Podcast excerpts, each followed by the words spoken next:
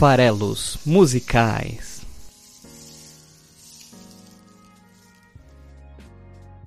Fala aí, você que gosta de música! Estamos aqui para mais um Farelos Musicais, o nosso podcast aqui do site esfarelado.com ou .com.br, você que sabe, onde a gente toda quinta-feira analisa e interpreta a letra de uma canção nova. Né? Essa semana aqui eu tô um pouco cansado, tô um pouco desiludido. Acho até que eu já deixei isso aparecer aqui no nosso podcast, né? Talvez aí resultado da quarentena. E eu tenho trazido algumas, alguns episódios recentes, é um pouco desse peso, né? O estado distópico, com viés autoritário que a gente vive, talvez esteja me fazendo pesar a mão em algumas escolhas recentes de canções, para citar aí as duas que realmente fazem eu me sentir dessa forma. No episódio 79 eu, eu trouxe pela primeira vez o traje a rigor ao programa, né? E falei de inútil e fui bem crítico aí à, à nossa sociedade é, e ao Brasil em especial, né? No episódio 76, Apocalipse Please, foi o, o resgate do Muse, né? Uma música do Muse pela segunda vez aqui no programa, episódio 76, também bem pesado. Então hoje quis falar aí de uma utopia ao invés de uma distopia, né? Vamos, vamos buscar inverter um pouco o jogo. Então eu trago aqui talvez a maior das utopias é, já registradas em forma de canção, a canção Imagine do saudoso John Lennon. Então vai ser essa aí a nossa nossa temática do dia, nessa né? utopia. Muita gente conhece essa música, eu acho que praticamente todo mundo conhece essa música. Não sei se todo mundo está ciente de que essa é uma música comunista, anarquista. É, então vamos falar um pouquinho dessa letra hoje aqui. E é isso, é isso. Esse vai ser o, o pano de fundo aí. Só para continuar aqui na introdução ainda, né, na escolha, na justificativa da escolha, até tava me perguntando disso, né? Eu citei os dois episódios anteriores e o inútil do traje era a primeira aparição do traje, enquanto o Muse era a segunda aparição do Muse. Eu me perguntei, né, quantas vezes eu tive artistas inéditos aqui nesses 80, hoje 84 programas, 84 semanas no ar. E, e é um número legal, né? Em 84 semanas eu tive 74 estreias, 74 artistas diferentes e apenas 10 repetições. Né? Então, por enquanto, eu ainda estou bem eclético, variando bastante, apesar de que tem vários artistas aqui desses 74 que eu estou é, louco para repetir. Né? E ainda temos aí, lógico, né, o Leonard Cohen, né, o canadense que eu gosto tanto, que ele sozinho já foi responsável por quatro episódios, portanto, três repetições. Né? Além dele, Arnaldo Antunes, Muse, Camille, Cell, Genesis, Radiohead e Bjork. Todos esses aí com mais de um episódio, somando esses 10 episódios com repetições, né? Então é isso. Se você gosta desses artistas que eu acabei de citar, saiba que tem dois programas aí para você ouvir sobre eles, né?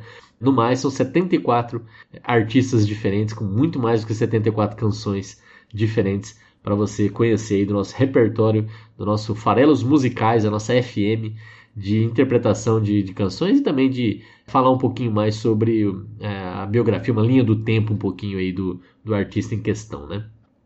John Lennon, que é um ex-Beatle, não é o único ex-Beatle que já passou aqui pelo programa, né? Então, já que eu estou fazendo revival dos episódios anteriores, né? Afinal de contas, esse programa aqui sai numa, numa quinta-feira, então a gente tem o, o TBT aqui do, do Farelas Musicais, né?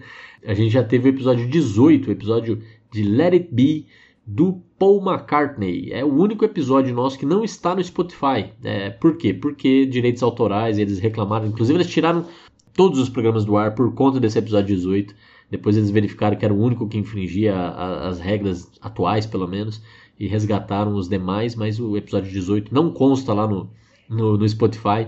Então, se você for no Spotify procurar por farelas musicais e seguir a gente lá, é, você vai conseguir ouvir todos os episódios, menos o 18. Se você quiser maratonar e ouvir todos, você vai ter que entrar aqui no site esfarelado.com.br é, e procurar pelo episódio 18. Ou então você pode também, não, não pode. Nem no YouTube também não, não, não passou. No YouTube até tem outros barrados, né? Além desse tem o do Nick Cave também que tá barrado, enfim, tem alguns outros lá que o, o YouTube não deixa subir. Mas é isso, a gente está no YouTube, a gente está no Spotify, mas a gente está aqui no esfarelado.com, é a nossa casa, tá bom? Então vamos embora para mini biografia, a, a, linha do tempo aí do John Winston Lennon, que né, acho que todo mundo sabe, a origem dos Beatles é lá na cidade de Liverpool, no norte da Inglaterra, no norte do Reino Unido.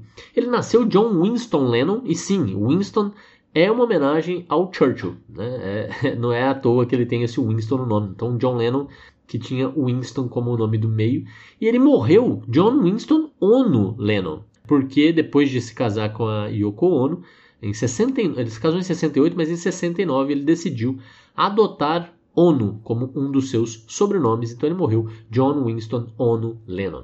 É, nasceu em Liverpool, né, eu já falei, e morreu em Nova York. Eu vou falar um pouquinho mais da, da morte trágica do, do John Lennon, para quem não conhece a história, né, mas foi uma vida muito curta, ele viveu apenas 40 anos, de 40 até 80. Eu, por exemplo, né, já, já vivi mais do que viveu o John Lennon. Que coisa. São coisas que a gente às vezes não quer encarar. Essa realidade é dura. As cinzas do John Lennon hoje descansam no próprio Central Park em Nova York, onde tem um monumento também, é, Strawberry Fields Memorial, alguma coisa assim. Que inclusive eu visitei há dois ou três anos atrás e foi bem legal. Na época em que a gente viajava ainda, né? pois é. é. Bom, o pai dele, que era pescador, ele abandonou a casa né, e a mãe do John Lennon quando é, o John tinha 4 anos. A mãe casou de novo, é, mas depois de pouco tempo, em 46, quando ele tinha 6 anos, ele acabou sob a guarda da sua tia, Mimi, a irmã da mãe dele, a irmã mais velha da mãe dele, por conta de que a mãe com o padrasto agora não tinha condições de criá-la adequadamente. Eles dormiam até na mesma cama e ela pediu a guarda legalmente e conseguiu. Tem até histórias ali de que o pai ainda tentou voltar, tentou fugir com ele para Nova Zelândia, que ele teve que fazer uma escolha entre os pais, mas a verdade é que ele foi criado pela tia e próximo da mãe, né, e distante do pai. A verdade é que o pai foi uma figura ausente, a mãe e essa irmã tinham outras irmãs, então foi através dessa, dessa criação pela tia, com o tio e, e essas irmãs próximas, incluindo a própria mãe, que ele cresceu. E a mãe influenciou bastante nas escolhas musicais dele, né? Foi a mãe dele, por exemplo, que apresentou a ele Elvis Presley e outros cantores que influenciaram bastante a, a, o apelo musical que ele teve. Foi a mãe também que comprou o primeiro violão para o John Lennon. É, então, ela deu um grande apoio, apesar de não ser quem o criou. Inclusive, quem o criou, a, a tia Mimi, era contra a, a insistência dele em seguir a carreira musical. Ela acreditava que não era possível viver de música, né? Não, não, não adiantava que ele, os sonhos dele de fama não queriam virar realidade. É, ainda bem que ele teve a mãe próxima para poder incentivar, né, fazer com que ele seguisse a sua, a sua jornada. Na adolescência, ele estava estudando na Quarry Bank High School, em Liverpool, e, e, nesse local ele fundou a primeira banda dele, que chamava The Quarrymen, né? então em homenagem ao nome da escola, Quarry Bank High School, Quarrymen era o nome da banda, então em 56 ele funda essa banda, é, na segunda apresentação da banda, ele, ele, tinha uma pessoa na plateia muito importante na, na, sequência da vida dele, que era Paul McCartney. Ele convida o Paul para entrar na banda e depois de um tempo, é, eles também, é, através da indicação do próprio Paul McCartney, convidam o George Harrison, que era um grande instrumentista. Né? Ele, quando eles se conheceram, é, o George tinha apenas 14 anos, mas ele é, tocando, né, mostrando o seu talento, convenceu o, o John Lennon a deixá-lo entrar na banda. Nessa época aí também, de 56, 57, é, o John Lennon compôs a primeira canção dele chamada Hello Little Girl e, e essa música de, depois de um tempo foi gravada por uma banda lá na, no Reino Unido e entrou nas paradas. Então a primeira canção que ele escreveu chegou a virar um sucesso, não pelas mãos do próprio, né, mas chegou a virar um sucesso. Aos poucos, ele que era um garoto amável, dócil, foi migrando para um comportamento mais rebelde, começou a ter reclamações dos professores, mostrou um pouco de dificuldade, inclusive em ser aceito no, no, no, colégio de arte lá de Liverpool, onde ele queria estudar.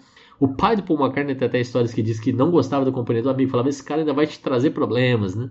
E talvez até tenha sido e vice-versa, né? Mas enfim, ele começou a ter um comportamento um pouco mais rebelde, é, ao mesmo tempo que começou a, a, se dedicar cada vez mais à música, ao, contrariamente ao que gostaria sua tia, mas ainda vislumbrando possibilidades, né?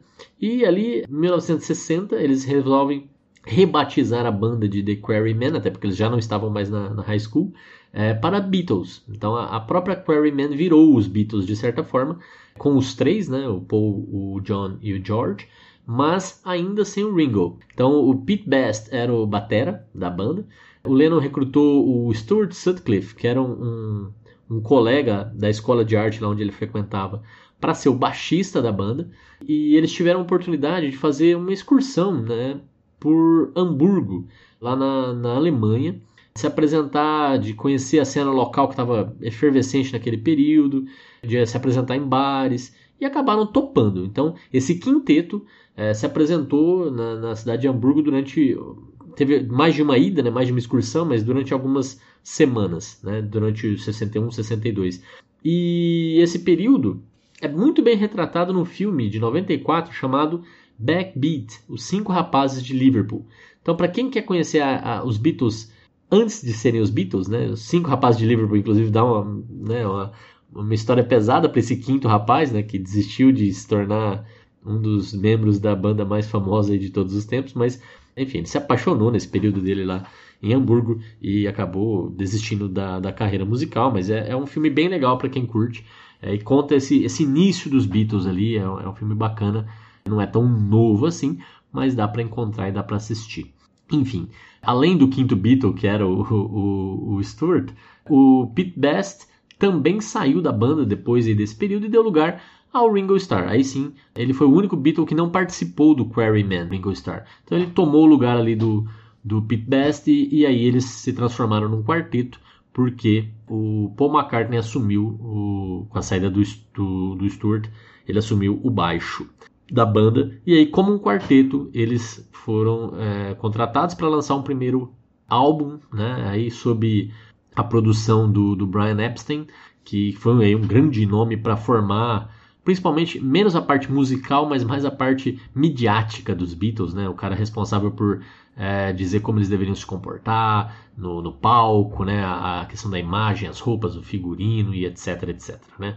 Inclusive pedindo para o John, por exemplo, é, esconder que era casado, né? Você vê como a imagem era uma coisa importante para o que ele estava tentando formar, né? E é, bem, então Brian Epstein era uma figura bem importante no que se transformou os Beatles, principalmente em termos de crescimento. Né?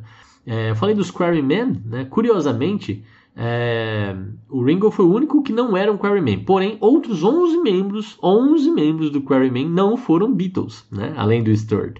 Por quê? Porque com esse mesmo nome, com esse mesmo conceito, a banda foi retomada em 1994, 95 e depois de 97 até os dias de hoje. Então hoje é, existe um quinteto chamado The Quarrymen, se você quiser, dá para ouvir. Eles gravaram poucos álbuns, né, desde essa retomada, mas eles estão ativos até hoje.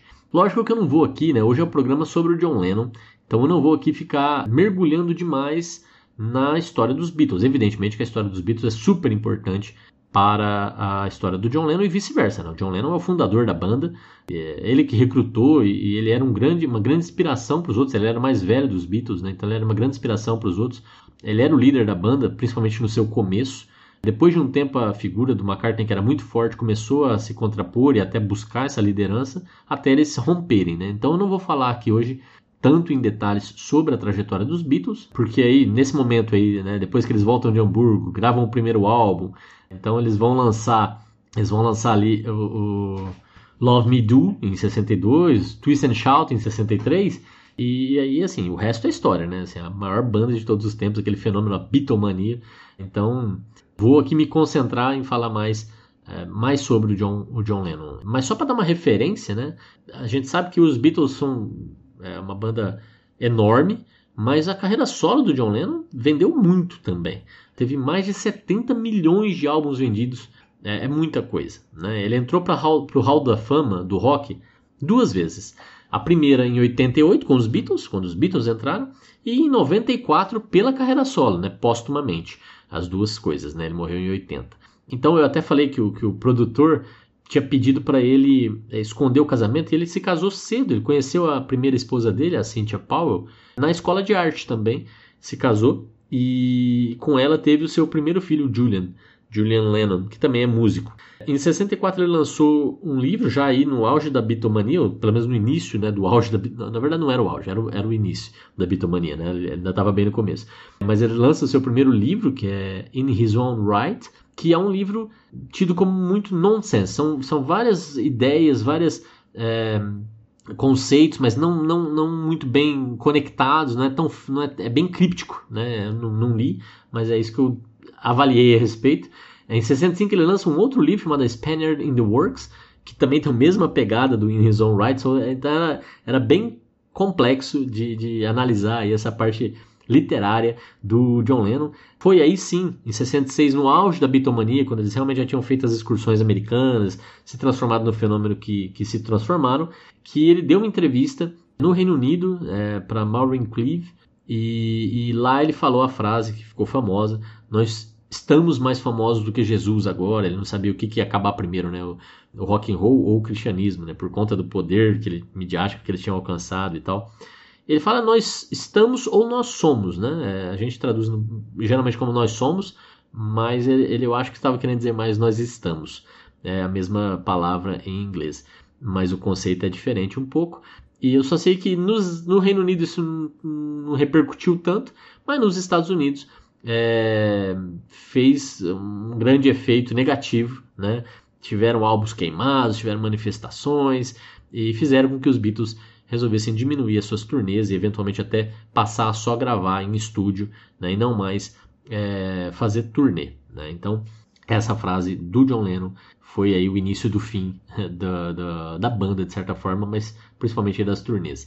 É, o John Lennon chegou, além de escrever livros e lançar livros, é, ele também lançou um filme, ele participou de um filme que não era um filme dos Beatles. Tiveram vários filmes dos Beatles, né, evidentemente, em que ele participou, porém tem um filme dele sem os Beatles. É um filme, uma comédia antibélica chamada How I Won the War, né, Como Eu Venci a Guerra. É um filme lançado em 66 que já mostrava essa pegada pacifista que ele trouxe para si é, durante toda a sua carreira, né? um, um ativista do, do pacifismo, né? do, do antibélico, né? que nesse filme também com essa temática ele, ele demonstrou. É, ainda na, na, década de 60 e com toda a fama ele começou a mergulhar no mundo das drogas, foi fundo no, no uso do LSD. Com isso, as canções iniciais dos Beatles que tinham muito de, de simplismo, de romantismo pueril, é, adolescente, passou a ter outra pegada. E aí é, as canções mudaram muito de tom. E, é nessa segunda fase dos Beatles que eles lançam, por exemplo, canções como é, Strawberry Fields Forever, é, todo o álbum Sgt. Pepper's Lonely Hearts Club Band, que é absolutamente alucinógeno.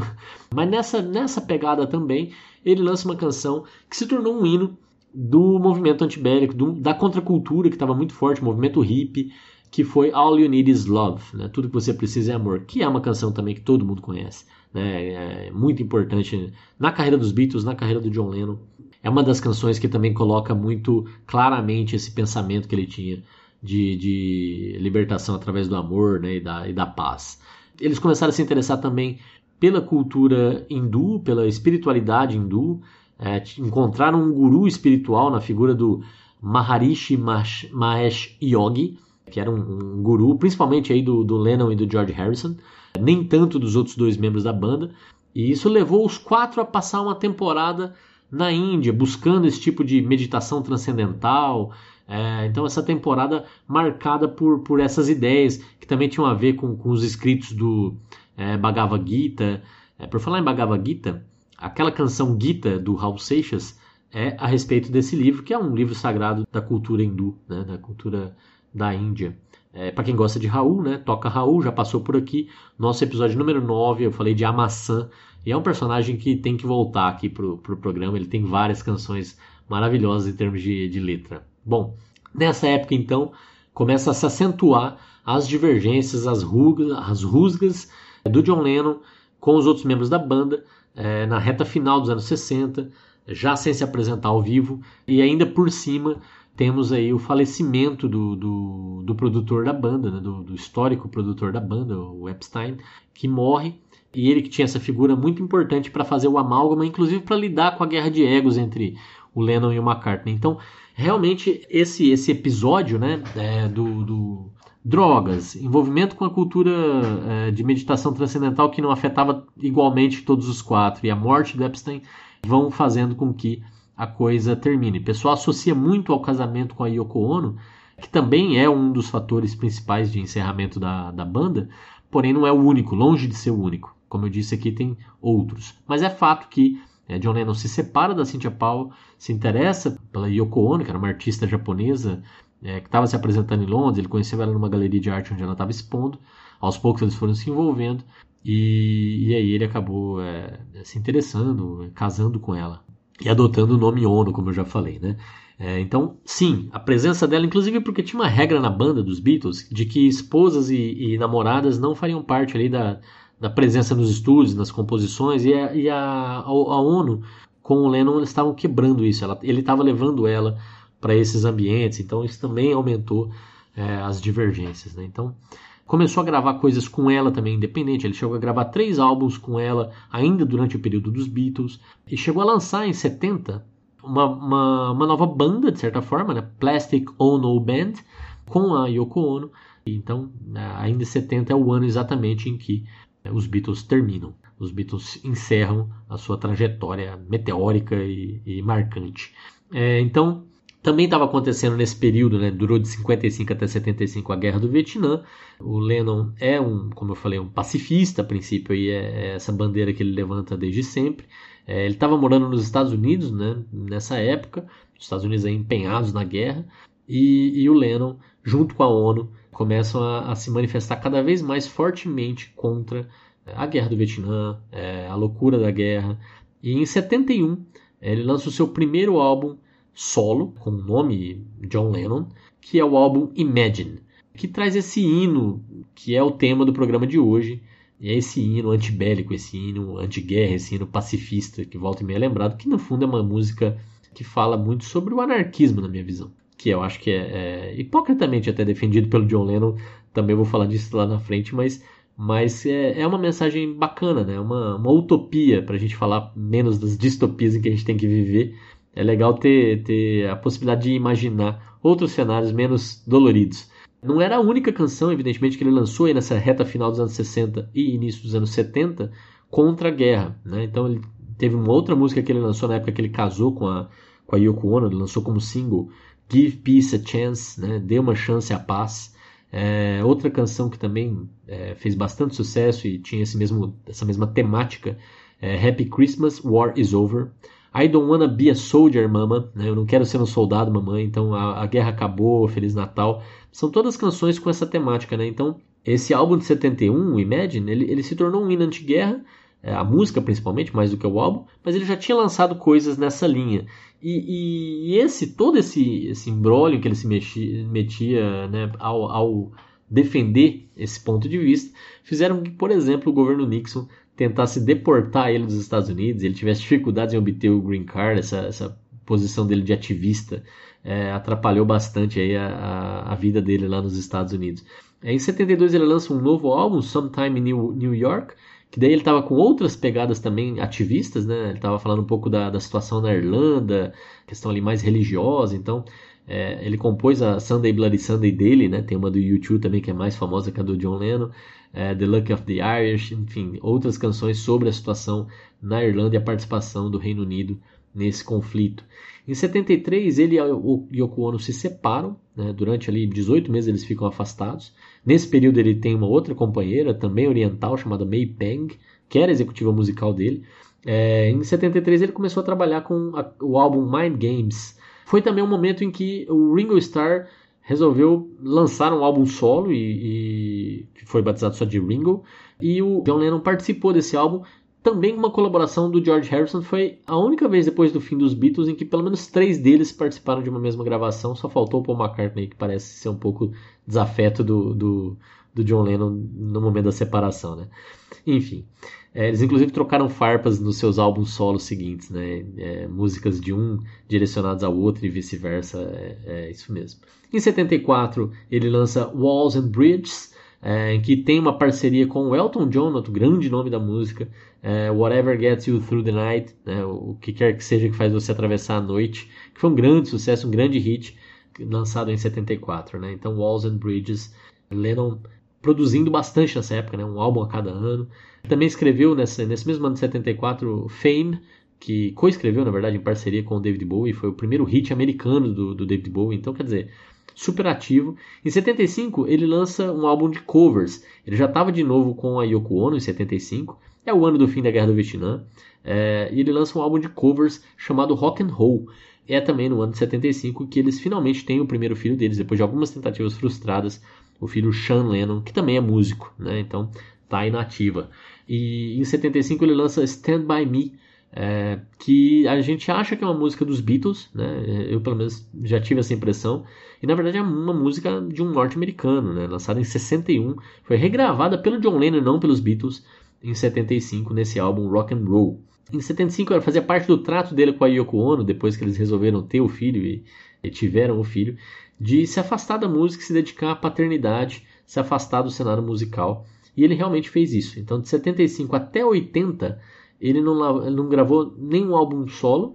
Ele participou de um outro álbum do Ringo Starr, mas só em 80 ele decidiu voltar a lançar um álbum. Ele lançou primeiro um single chamado Just Like Starting Over, né? meio que começando de novo, né? na tradução livre.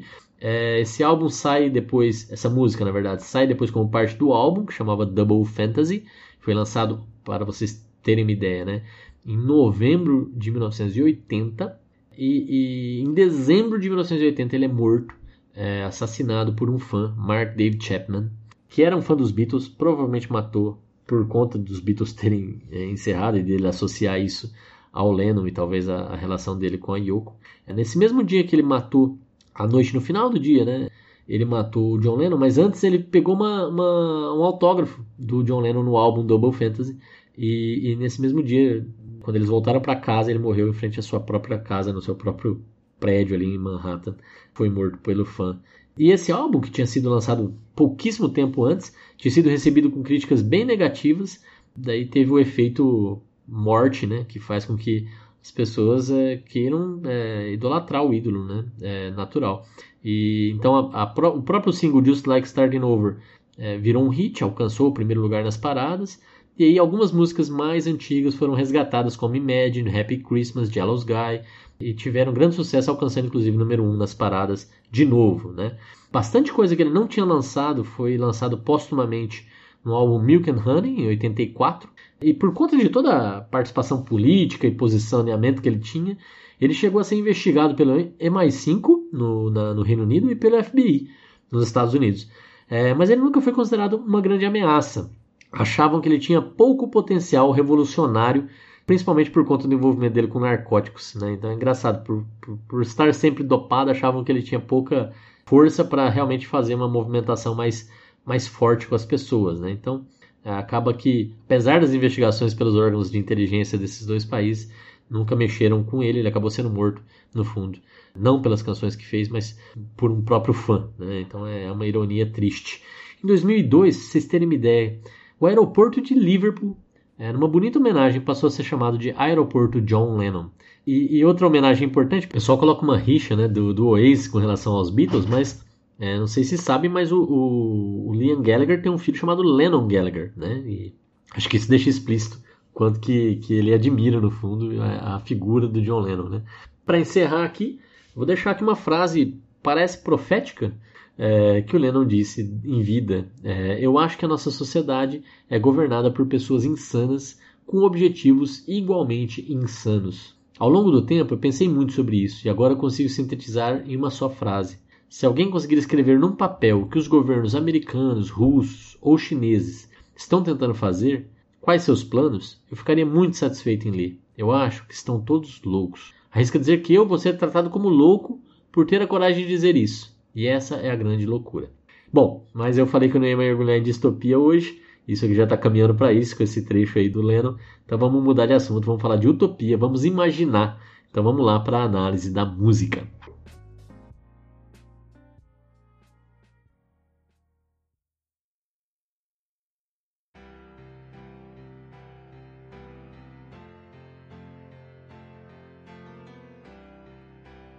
Bom, antes até fica a pergunta, né? Vocês já leram a letra de Imagine, né? Que é super famosa e pararam para perceber o que, que ele está querendo propor ali? Vocês acham que é anarquismo, como eu acho? O anarquismo é essa ideologia que é contra toda hierarquia, toda dominação que possa existir, né? política, econômica, social. Então, é uma, uma, uma, um ideal contra o Estado, contra instituições religiosas, contra racismo, contra machismo, porque prevê uma igualdade entre as pessoas, uma sociedade baseada na cooperação, na ajuda mútua, na autogestão. E é lógico, né? Soa também muito parecida com o socialismo ou com o comunismo. E são mesmo similares. Né? A forma de chegar até lá é que é diferente, né? O anarquismo acho que prevê que isso vai acontecer de uma forma mais espontânea e uma ruptura, é, enquanto o socialismo é uma etapa para chegar ao comunismo, né? E, e que prevê aí uma, uma tomada uma mudança na, na, na, na, hierarquia de forças ao ponto de você construir uma sociedade igualitária e quando ela estiver bem consolidada, você poder abrir mão do próprio Estado que fez com que isso fosse possível. Né? Isso aqui, lógico, é, não é, não é nem tem intenção de se tornar é, um aprofundamento sobre político, sobre construções sociais né, desse tipo, é, é um tema complexo, mas no seu simplismo, acho que a música tenta passar justamente esse tipo de ideia, né? Dá uma pensada enquanto você ouve aí a letra da canção, que eu vou falar agora. É, eu acho que a ideia da música né, é, é, essa, de que todos os humanos podem ser iguais e de que isso faria com que o mundo fosse melhor. Né?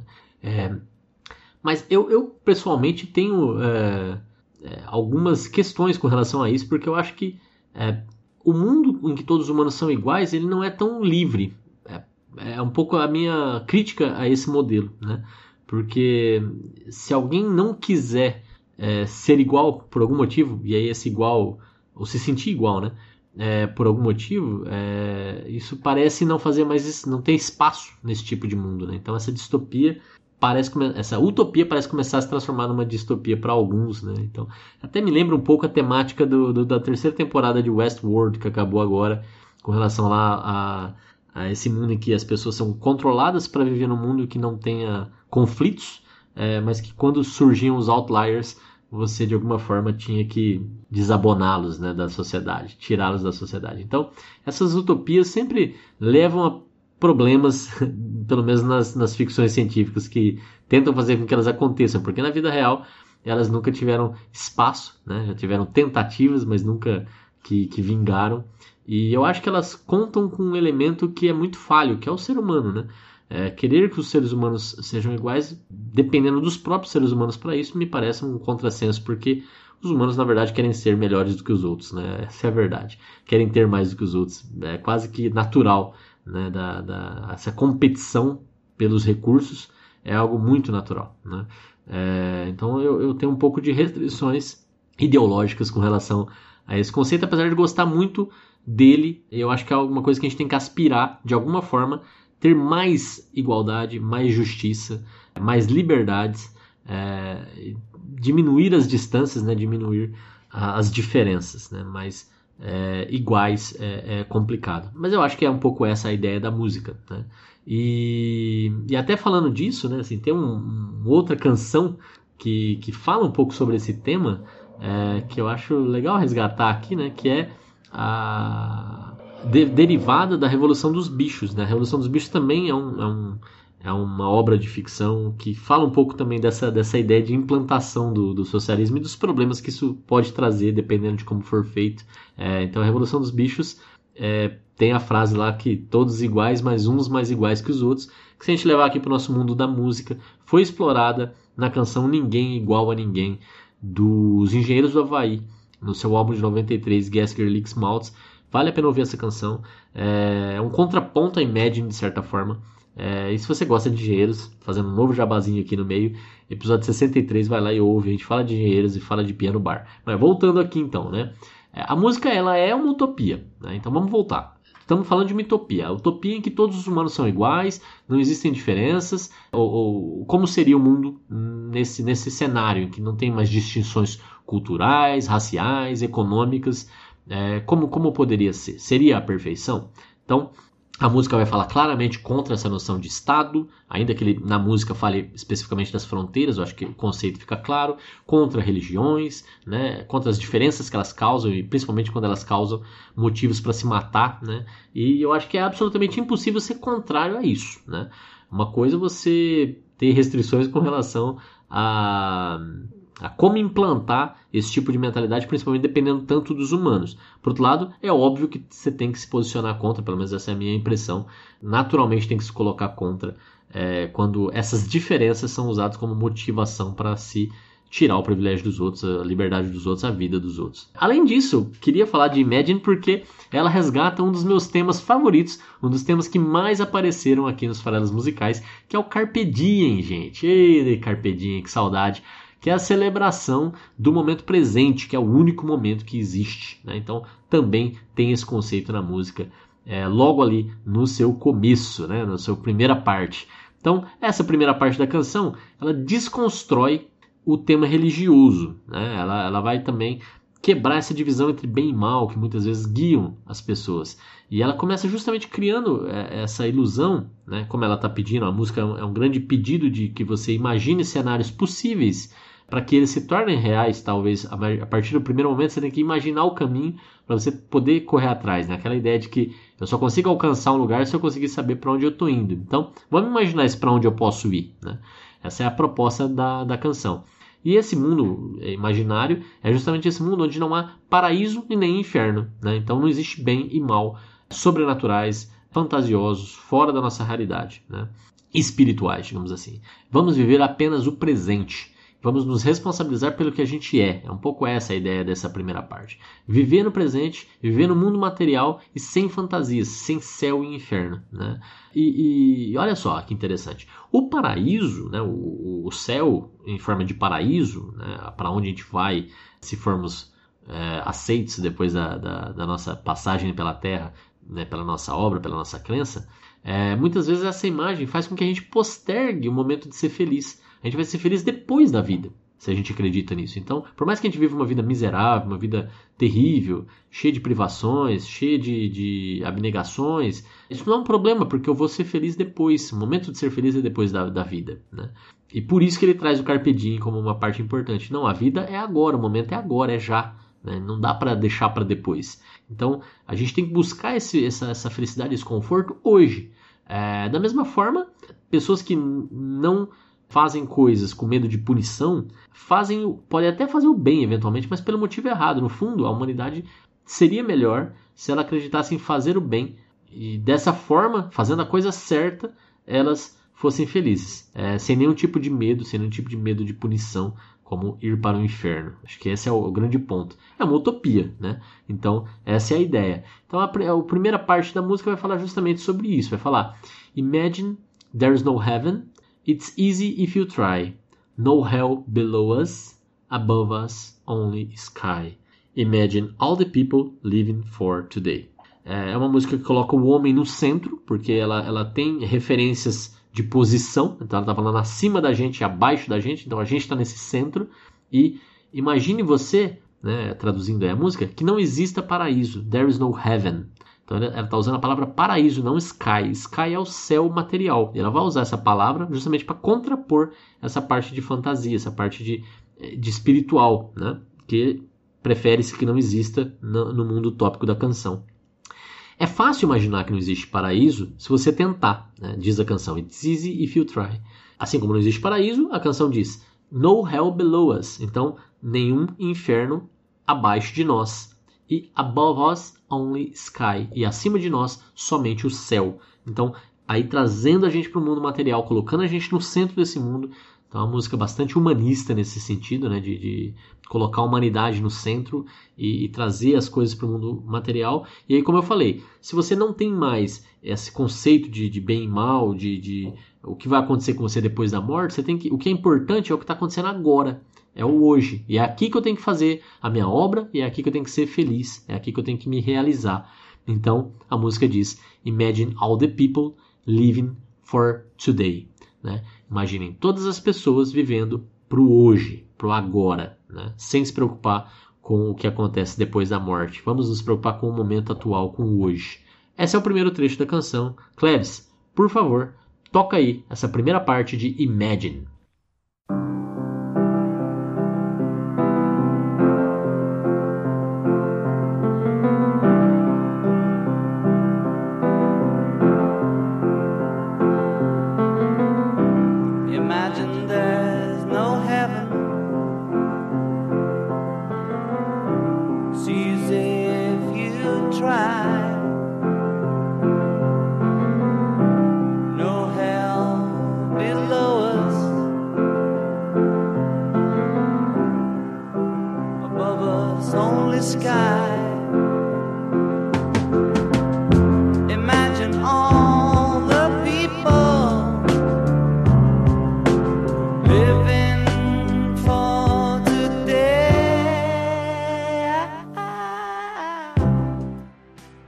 Depois de é, falar sobre esse é, fim da parte espiritual, vamos falar um pouco agora já no mundo material. Ainda tem divisões aqui. É, então é, a gente tem fronteiras, né? a gente tem nacionalidades. Essas nacionalidades, onde a gente nasce, praticamente define quem a gente pode ser, quem a gente será. Né? Então, aonde a gente nasce é um, é um dos fatores mais relevantes para dizer aonde a gente vai parar nesse mundo. Né? Então, podemos ser aí é, sul-americanos, norte-americanos, europeus, asiáticos. Isso também vai nos trazer uma bagagem cultural, isso vai nos trazer sentimento de patriotismo ou não, isso vai nos trazer as nossas religiões. Então, sim, temos escolhas, mas essas escolhas é, são muito limitadas por onde nascemos. Aspectos culturais, aspectos também econômicos. Países mais ricos do que outros países, é, né, riquezas sejam elas naturais ou construídas. Né? Hoje em dia a industrialização tem um peso muito grande. É, no passado era, as riquezas naturais faziam mais diferença. Dentro dos próprios países a gente tem também esse tipo de distinção né, entre é, aonde as pessoas nascem, né, mais periféricas, mais centralizadas, mais é, nascidas em berço de ouro, nascidas é, com, com no, no, em situação de pobreza, de miséria, enfim. Onde a gente nasce como a gente nasce define quem a gente é. E, e, nesse mundo utópico, em que todos são iguais, em que não há diferenças, evidentemente a gente tem que compartilhar a riqueza. E, e a gente não pode se sentir diferente porque a gente nasceu em lugares diferentes. O mundo todo é um mundo só. Nós somos a mesma raça, nós todos somos humanos, nós to todos temos os mesmos direitos. É, então, essa é a ideia desse segundo trecho, que é o trecho mais poderoso da canção. Né? E, e, ele vai simbolizar tudo isso, né? É toda essa essas hierarquias que vão ser quebradas no mundo material também é, com o fim das fronteiras. Né? Acho que esse é o ponto que ele traz central, mas que carrega dentro de si todas essas, todas essas ideias que eu falei aqui. Né? É, quebrar todas as hierarquias que geram privilégios, condenações, inimizades, é tudo isso sendo posto abaixo nesse segundo trecho da canção, que diz: Imagine there's no countries. It isn't hard to do. Nothing to kill or die for, and no religion too. Imagine all the people living life in peace. Imagine que não hajam países. Não é difícil de se fazer. Nada para matar ou para morrer. Né? Nada para se matar ou para se morrer por aquilo. E nem religião também. Imagine todas as pessoas vivendo a vida em paz. É, imagina que a gente não tivesse nada que fosse motivador de a gente matar e nem de que a gente tivesse que morrer por aquilo. Né? É, realmente é um mundo utópico, né? mas é um mundo bonito. Né?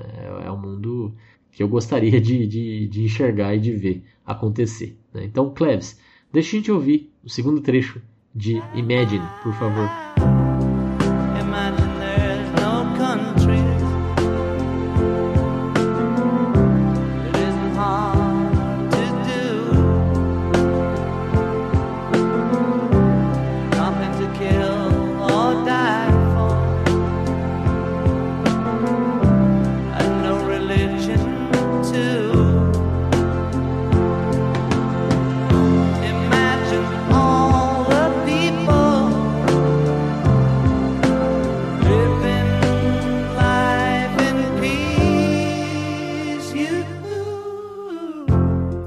Agora vem o refrão da música. Né? Depois desses dois trechos em que ele desconstrói é, a questão espiritual e a questão material que nos divide, que nos separa, que nos faz diferentes, ele se estabelece né, como uma utopia. O Lennon ele é um sonhador e ele vai dizer isso na música, é, que ele é um sonhador.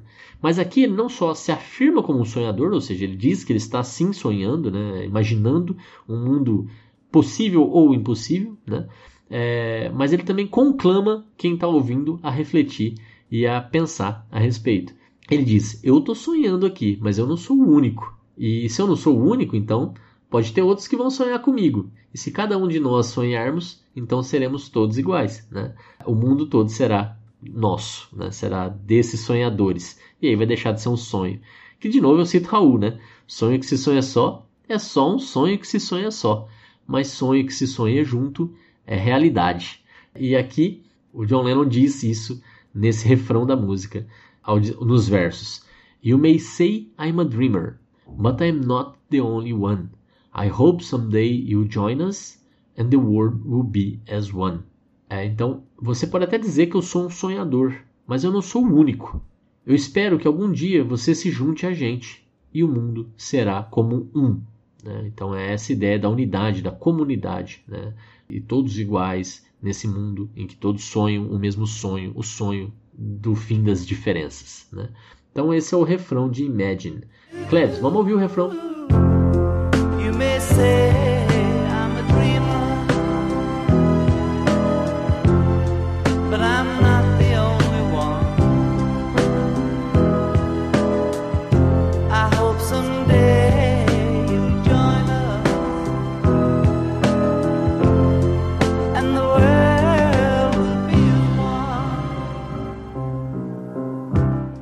E aí, para terminar, para se assumir é, mais até comunista do que anarquista, né? Vamos lá. Imagine no possessions. I wonder if you can. No need for greed or hunger. A brotherhood of men.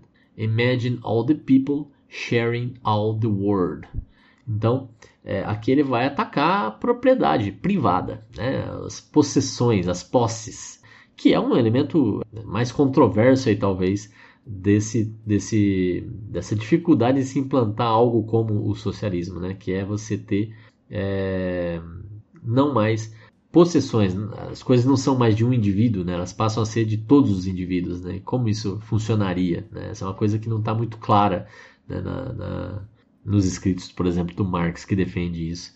Né, como seria, e, e enfim, não vou me aprofundar aqui, mas é, é, uma, é uma coisa complicada, né? E talvez é o motivo de ele não ter funcionado tão bem é, onde já se tentou, né? Mas aqui na música, que é uma utopia, imagine você que não haja possessões, não hajam posses, né? Que é um motivo de diferença com certeza, né? É, é um motivo de, de se, se uma pessoa tem algo, a partir desse momento, é, esse algo pode ser é, algo exclusivo, algo que o difere do outro e daí a igualdade já está em, em xeque. Então, nesse mundo do John Lennon faz todo sentido não existirem posses. Né? Nada é de ninguém. É, e tudo é de todos.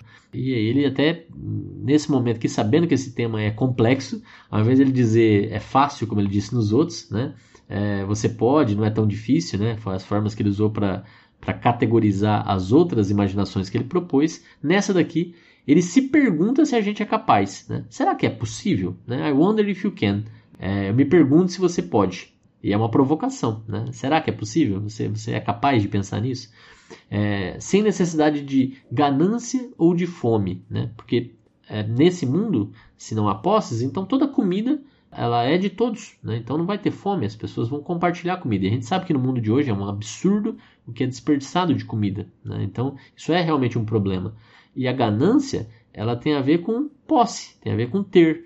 É, então se eu não tenho nada, é, se tudo que eu tenho também é do outro e vice-versa, né? Então não tem, não tem uma necessidade de ter ganância. Né? Então é um, é um, pensamento que é simples, mas ao mesmo tempo, como eu falei, ao depender dos humanos, que não são nada simples, isso passa a ser super complexo. Então, nesse mundo utópico do John Lennon, a gente vai viver a fraternidade do homem, a brotherhood of man. E, e imaginem todo o povo compartilhando todo o mundo. Essa é a ideia que finaliza esse trecho. Imagine all the people sharing all the world. E aí ele vai voltar para o refrão e dizer: Eu sei que eu sou um sonhador, mas podemos sonhar todos juntos. Junte-se a mim e o mundo será um. Né? Então, Cleves, vamos ouvir aí só esse trechinho, não precisa nem repetir o refrão, não. E aí a gente conclui. Volta aqui que a gente conclui as análises sobre Imagine. Imagine no.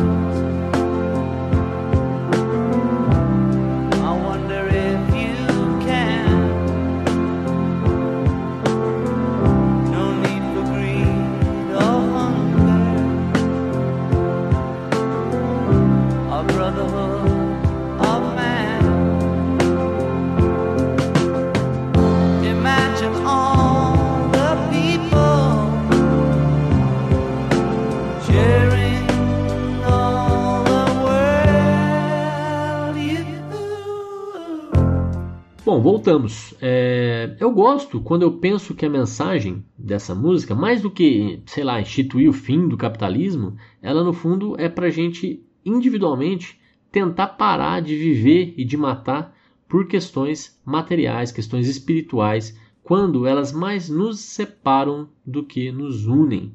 Né? Então, esse eu acho que é o grande, a grande mensagem que me faz gostar de Imagine e trazer ela aqui hoje para ser um, uma música de um pensamento mais positivo do que eu vinha trazendo.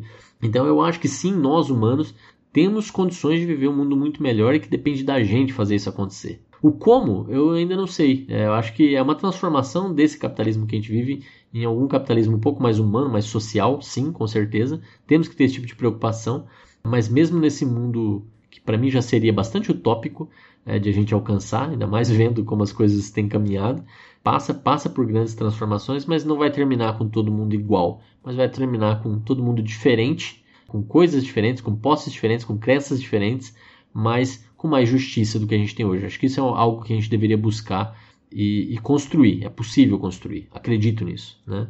O Lennon, inclusive, é um personagem controverso, porque, por exemplo, ele se diz feminista, diz que a, a as construções que ele teve lá com as, com as irmãs e, e, a mãe, né, as tias, né, as irmãs da mãe e a própria mãe, e a ausência da figura paterna fizeram dele um, feminismo, um feminista, mas ele é conhecido por agredir mulheres aí durante boa parte da, da, da vida dele, né? É, demorou para ele ele entender que tinha muita insegurança, segundo ele diz, né? Depois que ele se arrependeu disso, mas era notório vários relacionamentos em que ele ia para agressão física contra contra suas companheiras já brigou também com vários homens, era um pacifista, mas várias vezes eh, era cabeça quente, acabou é, se envolvendo em brigas. Compõe Imagine, que fala sobre o mundo todo dividindo as coisas e tal, mas ele era uma das pessoas mais ricas do seu tempo, né? pensando no sucesso comercial dos Beatles, e, e nem por isso ele construiu, sei lá, uma comunidade parecida com essa que ele queria para o mundo todo, né? E dividiu tudo que ele tinha, né? Enfim, tem até um episódio que foi narrado aí pelo Neil Espinol, que era um assistente pessoal do John Lennon, que um dia estava ouvindo o John Lennon reclamar dos custos de um dos seus negócios e provocativamente esse esse Neil virou para o John Lennon e falou assim: Imagine no possessions, John. Né? Imagine um mundo sem posses, John. Né? E, afinal de contas, o cara era um empresário né? É, nesse cenário aí.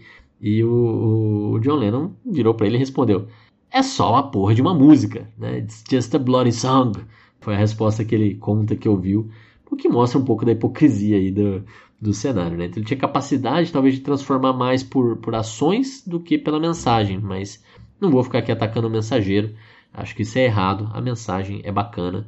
É, a, a, música faz pensar e faz a gente, no mínimo, se questionar do que, que vale a pena a gente realmente lutar. Tem algumas distopias parecidas com essa que, que a música fala, porque, na verdade, utopias, né? Às vezes eu confundo aqui, né? Mas Utopia é essa, essa sociedade em que a gente vive, a maioria das pessoas, ou todas as pessoas, tem uma boa vida, né? tem uma, uma, uma vida perfeita. Né? Enquanto a distopia é o contrário disso, a maior parte das pessoas tem uma vida ruim. Né? E tem algumas obras de ficção, muitas é, pintam distopias, né? mas tem algumas que pintam essas utopias e tentam mostrar como seriam esses mundos perfeitos, em teoria. Uma delas é, por exemplo, inspirada no livro da Lois Lowry, é, chamado The Giver, que virou filme também, é, o Doador de Memórias, que fala um pouco sobre esse cenário. Tem outras, né? Tem é, o próprio é, Revolução dos Bichos, de certa forma, fala um pouco é, dessa construção da utopia e tal.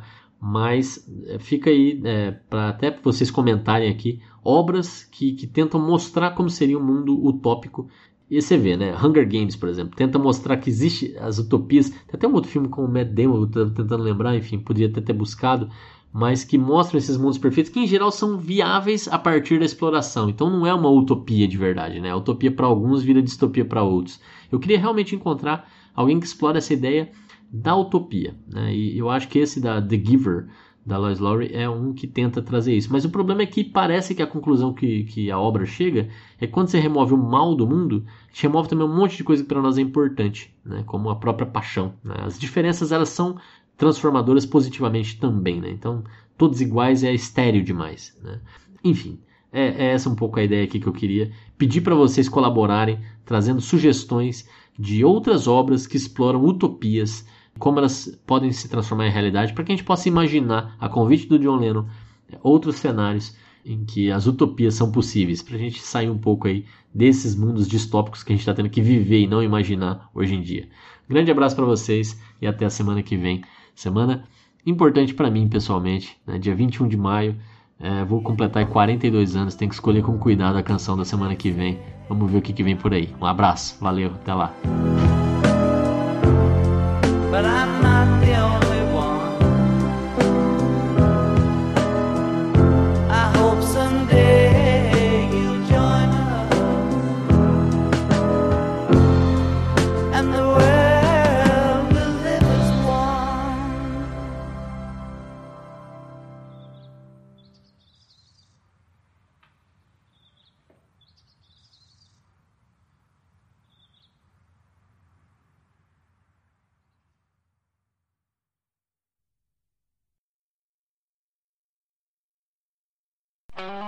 Esse podcast foi editado por Megasonic Podcasts.